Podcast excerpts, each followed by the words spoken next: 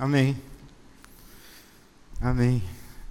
Nós vamos ler a palavra de Deus nessa noite no Evangelho de Mateus, capítulo 5. O Evangelho segundo São Mateus, capítulo 5.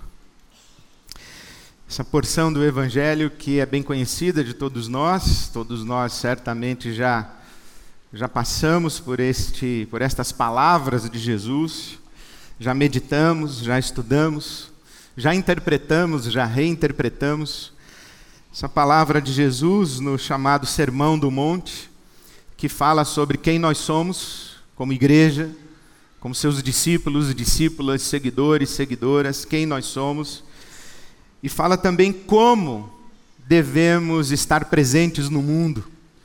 Fala não apenas quem nós somos, mas também como devemos ser, como devemos nos expressar no mundo.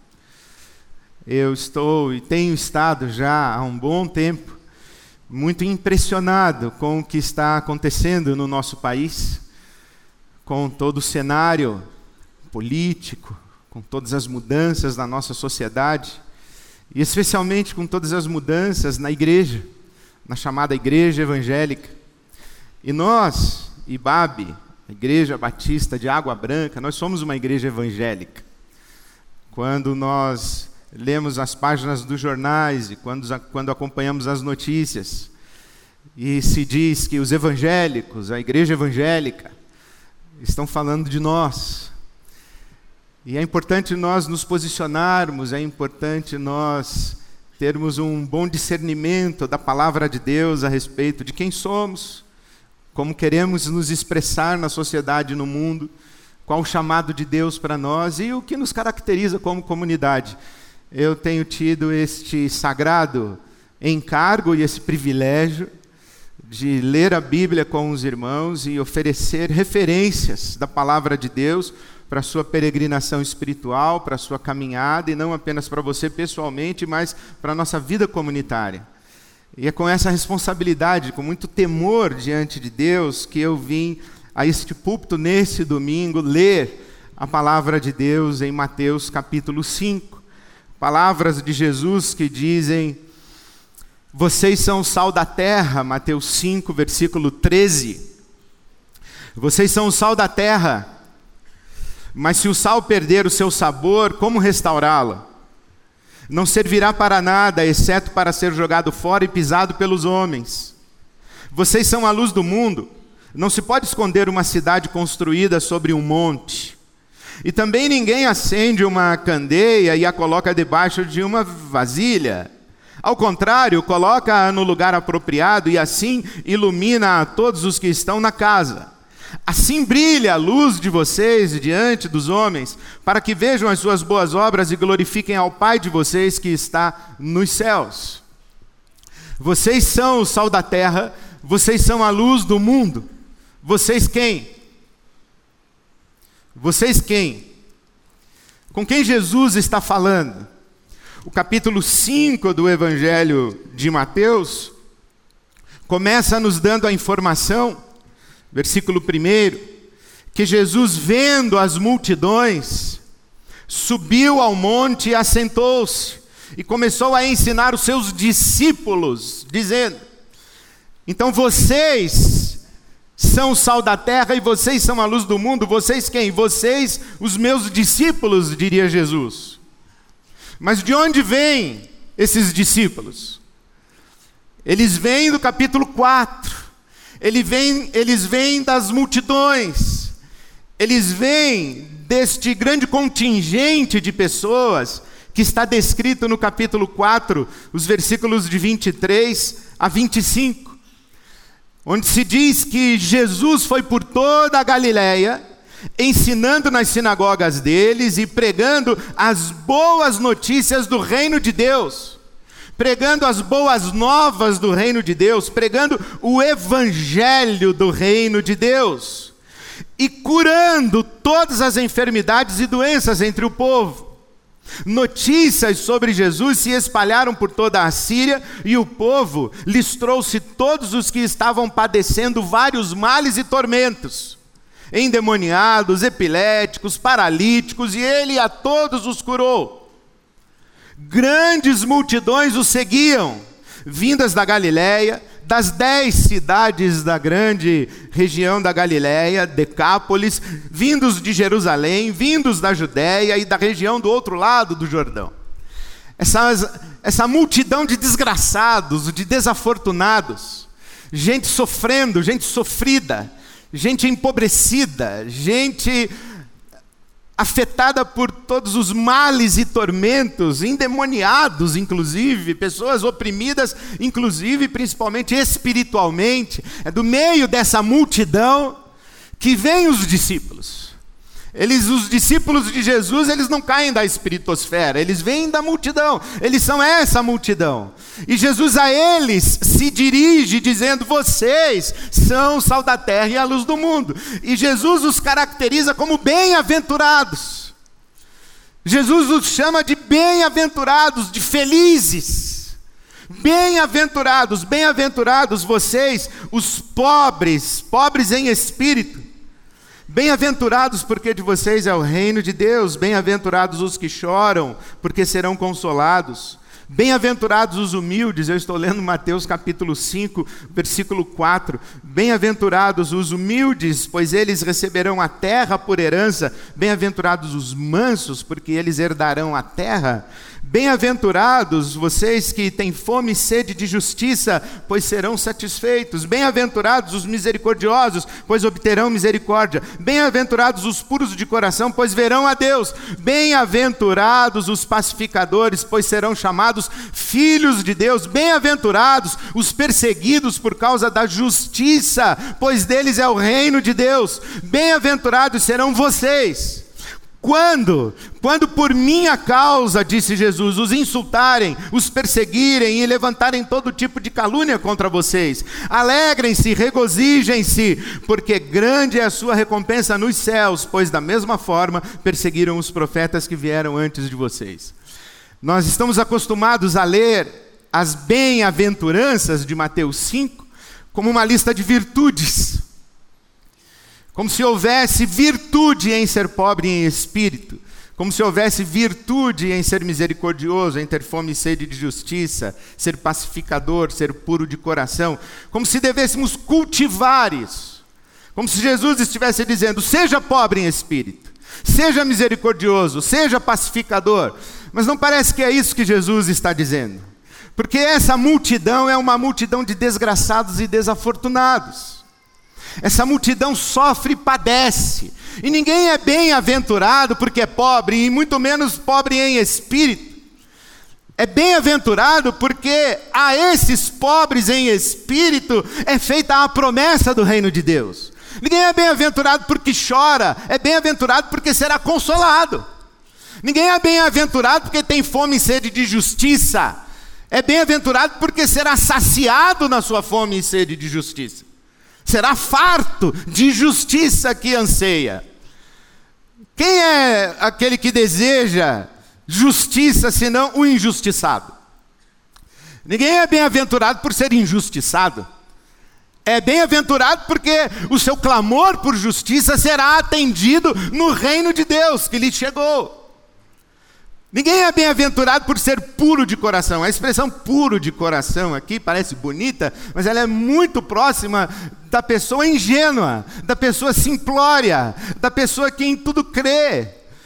Essas pessoas de alma pura, alma dócil, facilmente manipuladas, influenciadas, bem-aventurados, Jesus está dizendo, os inocentes, os sem malícia os que não têm, não, não têm a maldade instalada no coração, bem-aventurados estes, mas eles são simplórios. E estes verão a Deus, e são bem-aventurados não pela sua simplicidade, mas porque verão a Deus.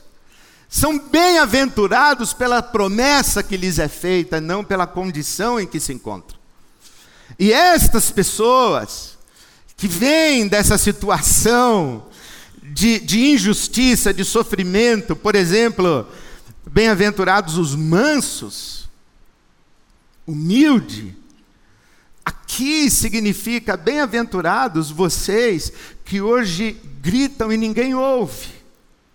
Vocês que não têm vez, que não têm voz. Vocês que são ignorados, vocês que são desprezados pelos poderosos, bem-aventurados vocês, porque o reino de Deus chegou a vocês e vocês receberão a terra como herança. Estes que choram, choram seus mortos. Estes que estão dizendo que são pacificadores, estão clamando por paz, são estes que gritam: parem de matar os nossos filhos, parem de matar os nossos maridos, parem de derramar sangue nas nossas ruas, façam paz, parem com essa violência toda. Esses serão chamados filhos de Deus. É dessa gente machucada, ferida, amarrotada pela vida, pelo sofrimento. É dessa gente que vem os discípulos de Jesus. É essa gente que acolhe o evangelho do reino de Deus, a boa notícia do reino de Deus. A boa notícia do reino de Deus é a base, o fundamento, a fonte da bem-aventurança dessa gente.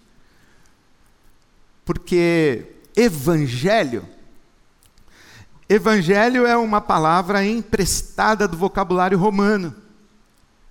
César, o imperador, tem um evangelho. César, o imperador, quando, quando Roma chegava numa aldeia, numa vila, numa cidade, numa região, se dizia que chegou a luz de Roma. Roma chegou.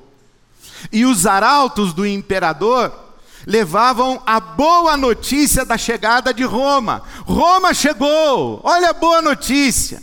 A questão é que Roma, quando chega, chega com cavalaria. A luz de Roma, quando chega, chega com exército, chega com espada. A luz de Roma, quando chega, chega destruindo casas, tacando fogo nas aldeias, chega abusando das mulheres, matando as crianças, escravizando os jovens.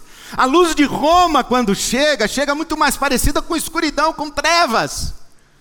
E Jesus vem dizendo: a boa notícia, o verdadeiro evangelho, não é que chegou a luz de Roma, a boa notícia é que chegou o reino de Deus. A boa notícia, o verdadeiro evangelho, a verdadeira boa notícia é que o reino de Deus chegou, não é Roma. Se eu lhes perguntasse hoje qual é a cidade luz do nosso mundo, dos dias de hoje, você responderia: Paris.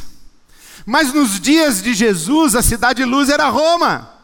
Mas Jesus está dizendo: não, a cidade luz, a cidade edificada sobre o monte que não pode ser escondida, a cidade que ilumina o mundo, não é Roma, é a comunidade do reino de Deus essa gente sofrida, que não é mais determinada pelo seu sofrimento, pela sua mazela, pela sua dificuldade, pela opressão em que vive, é determinada pela esperança do reino de Deus que abraçou quando ouviu o anúncio e a proclamação de Jesus. Essa gente que abraçou a utopia do reino de Deus e creu, se arrependeu e creu, foi o que Jesus falou para nós: arrependam-se e creiam, porque é chegado o reino de Deus. E as pessoas que ouviram essa convocação abraçaram abraçaram a mensagem de Jesus, se comprometeram com Jesus e disseram: não é César o Senhor, é Jesus o Senhor, o único Senhor. Essa gente que se comprometeu com Jesus, a comunidade do Cristo, essa é a cidade edificada sobre o monte. E Jesus está dizendo: vocês são a luz do mundo, vocês são o sal da terra.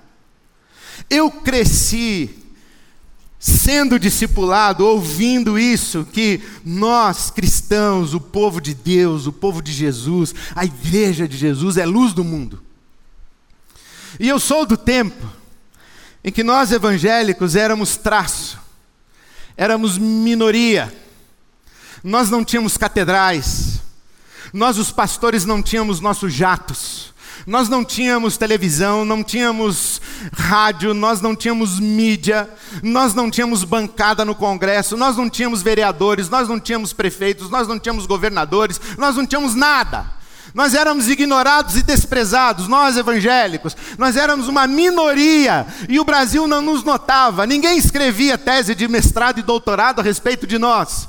Nenhum partido político se interessava em falar com a igreja evangélica, porque a igreja evangélica era considerada um contingente de gente simples, pobre, burra, gente carente de Deus. Eu sou desse tempo. E naquele tempo, eu ouvia que nós deveríamos crescer, nós deveríamos nos tornar fortes, nós deveríamos nos tornar poderosos, nós deveríamos ocupar os lugares altos da nossa sociedade, nós deveríamos chegar ao poder. Por quê? Porque não se acende uma candeia e coloca embaixo da mesa se acende um lampião, uma lamparina, se acende uma luz numa casa e coloca no lugar alto. Então eu cresci com as pessoas me dizendo assim: nós temos que crescer e nós temos que ocupar os lugares altos da nossa sociedade. Faltou no meu discipulado alguém me ensinar um pouco mais sobre vocês são sal da terra. Porque me ensinaram muito sobre vocês são a luz do mundo mas me ensinaram um pouco sobre vocês são sal da terra. E digo isso porque o tempo em que nós nos tornamos numerosos, poderosos, ricos, uma presença influente na sociedade chegou. Chegou. Esse é o tempo da igreja evangélica no Brasil. Que medo. Chegou. Mas nós precisamos ouvir o que Jesus está dizendo. Quando ele diz: Se vocês que são sal da terra se tornarem insípidos, insossos, se vocês perderem o sabor, para nada prestarão, senão para serem jogados fora e serem pisados pelos homens. Há uma discussão científica, a ciência vai nos esclarecer sobre se é possível o sal perder o seu sabor ou não é, perder a sua salinidade. Mas Jesus está falando do que acontecia no Mar Morto, em que, pela grande quantidade de sal que existia, o sal se, se tornava arenoso e não era mais usado como sal, mas era usado para ser jogado pelas estradas como uma espécie de pavimentação. Da mesma forma que hoje se usa, se usa o sal em lugares de neve, as, as estradas têm as suas laterais com, com silos de sal para, para jogar na, na estrada com neve, para dar condição de tráfego e trânsito. O sal que não é usado como sal, é usado para ser pisado, é usado como pavimento, é desprezado como sal. Jesus não está falando do sal, ele está falando dos seus discípulos. Ele está dizendo: vocês não podem, vocês não podem chegar a, esse, a essa condição de desprezo como sal. Por isso, os intérpretes e, e, e, tradutores da Bíblia informam que a palavra que Jesus usou para o sal que perdeu o sabor, o sal insosso, é enlouquecer perder o juízo, é perder a sua identidade, deixar de ser quem de fato é. O sal que enlouqueceu, se esse texto tivesse sido traduzido literalmente, seria: o sal que enlouqueceu não presta para nada senão para ser jogado fora e pisado pelos homens. A possibilidade de uma igreja ficar louca, e temo que boa parte da igreja evangélica no nosso país enlouqueceu, ficou louca, perdeu a sua condição de sal, não é mais sal. E quando é que a igreja fica louca? Quando ela se confunde com Roma, quando ela se encanta com a luz de Roma, quando ela se mistura com Roma, quando ela fica encantada com Roma e se torna subserviente de Roma. Quando ela funciona com as mesmas categorias que Roma funciona. Quando a igreja começa a articular palavras como poder, domínio, força, autoridade, ordem, quando a igreja pretende se impor verticalmente, fazer prevalecer a sua vontade, quando essa igreja hierarquiza a sociedade e se compreende no topo da hierarquia, falando em nome de Deus e ditando regra para todo mundo, quando a igreja pretende olhar para Roma como parceira de sua missão. Como se Jesus tivesse dito assim: olha, o nosso movimento vai ter uma grande alavancagem no dia em que César se converter. No dia que o imperador romano se converter, no dia que vocês forem eleitos para o Senado em Roma, o nosso movimento será muito mais influente, muito mais poderoso, muito mais potente. Ora, meus queridos, aconteceu. Constantino, imperador romano, em tese se converteu. Deflagra-se um movimento dentro da tradição cristã em que os cristãos que eram perseguidos, passam a ser abençoados por Roma. E de perseguidos, em pouco tempo se tornam perseguidores. Fazem as cruzadas, uma igreja que enlouqueceu, que passou a matar em nome de Deus, ela que morria por fidelidade ao Cordeiro, passa a matar em nome de Deus. Enlouqueceu. Hoje a gente vê esse absurdo que é pessoas que se identificam como evangélicas, destruindo os templos e agredindo e praticando violência contra as pessoas dos cultos afro no nosso Brasil. Em nome de Jesus, vamos destruir tudo. Em nome de Jesus, vamos derrubar tudo, vamos queimar esses ídolos, vamos queimar esses infiéis. Em nome de Jesus, vamos promover conversão na força. Jesus está dizendo: vocês estão enlouquecendo, vocês estão se tornando semelhantes a Roma. O reino de Deus é a boa notícia, então há duas lógicas operativas: a lógica operativa do reino de Deus e a lógica operativa de Roma. A lógica operativa de Roma é violenta e bruta, é poder que tenta se perpetuar, é governo e domínio. A lógica do reino de Deus é misericórdia. A lógica do reino de Deus é virar a outra face. A lógica do reino de Deus é perdão e reconciliação. A lógica do reino de Deus é o ano do jubileu, o ano da graça do Senhor, do perdão das dívidas, da libertação dos escravos. É outro mundo. E para essa gente miserável, oprimida por Roma, o reino de Deus é a grande e maravilhosa notícia, não é Roma. E aí eu me pergunto, que momento vivemos hoje no nosso Brasil de uma igreja encantada com Roma? O nosso chamado não é para governar, o nosso chamado é para servir. Deus não nos chamou para governar, Deus nos chamou para servir. Vou ler para você as palavras de Jesus, nosso Senhor. Marcos capítulo 10, começo a ler o verso 42. Palavras de Jesus.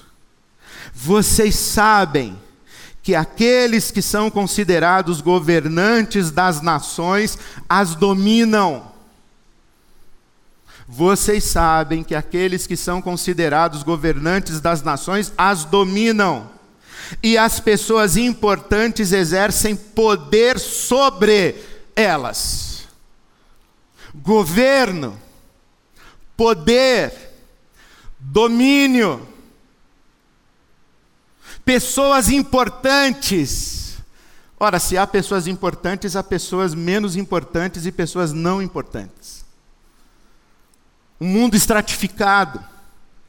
Vocês sabem que as nações têm os governadores, que dominam as nações e exercem poder sobre as nações. Não será assim entre vocês. Não será assim entre vocês. Ao contrário, quem quiser tornar-se importante e influente entre vocês deverá ser servo, e quem quiser ser o primeiro deverá ser escravo de todos. Pois nem mesmo o filho do homem veio para ser servido, mas para servir e dar a vida em resgate de muitos. Deus não nos chamou para governar, Deus nos chamou para servir. Nós não precisamos ser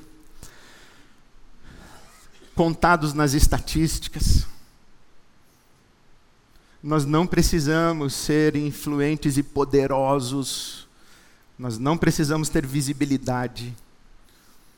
Nós não precisamos da bênção de Roma. Roma não é amiga da igreja, nunca foi, nunca será. Roma não vai fazer a missão da igreja. Roma não. O espírito de Roma é o mesmo espírito do Egito, é o mesmo espírito da Babilônia, é o mesmo espírito da Síria, é o mesmo espírito da Grécia, é Roma. Jesus está dizendo: esqueçam esses impérios. A boa notícia é que o reino de Deus chegou. E a comunidade do reino de Deus é a luz do mundo e é o sal da terra. Veja as, as metáforas que Jesus usou para nós, igreja: luz, sal, fermento. Você não vê a luz. Você tudo vê por causa da luz, mas você não vê a luz. Você não faz uma refeição de sal. Você faz uma refeição salgada, mas você não faz uma refeição de sal. Você não come sal. Também você não faz um bolo de fermento. Você usa fermento para fazer bolo, mas você não faz bolo de fermento. A igreja é sal, a igreja é luz, a igreja é fermento. Para que os homens vejam os sinais do reino de Deus. Jesus não está dizendo, ao reino de Deus chegou. Tá, então onde estão os sinais do reino de Deus? A igreja é protagonista desses sinais. E as pessoas vão ver os sinais do reino de Deus e vão se encantar com o nosso Pai que está nos céus, não conosco, a igreja. Eu me lembro quando, no culto de posse da Igreja Batista do Marapé, que foi o meu primeiro ministério pastoral, eu tinha apenas 21 anos de idade. O pregador daquela manhã de domingo foi o pastor Reginaldo Cruclis, que hoje mora no céu. O pastor Reginaldo virou-se para mim e disse assim: Meu filho, Lembre-se, você é só uma luva. Você não é a mão. Você é só uma luva. Quem age no mundo é a mão, não é a luva. O cirurgião calça as luvas, mas quem opera não é a luva, é a mão. Você é só uma luva. E eu me lembro, mais de 30 anos se passaram, o pastor Reginaldo dizendo para mim: seja uma luva fina. Porque quanto mais fina, quanto mais transparente é a luva, mais se percebem os detalhes da mão. Não precisamos de um país impressionado com a igreja de Jesus.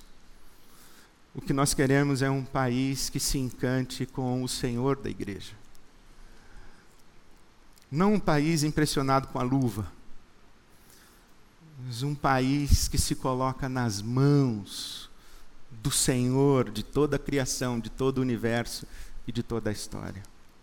Essa mão que em todo lugar está. Essa mão que usa você, meu irmão, minha irmã, onde você está, para agir no mundo, segundo o caráter e a beleza de Jesus Cristo para promover no mundo os sinais do reino de Deus, para que o nosso mundo se encante com as nossas boas obras, mas glorifique ao nosso Pai que está nos céus. A minha oração é que sejamos, como Igreja Batista de Água Branca, como comunidade de discípulos e discípulas de Jesus, luz do mundo, sal da terra, o bom fermento que se espalha, que as pessoas se encantem com Jesus, que sejamos uma luva fina, que falem do nosso Cristo, não falem de nós. Amém.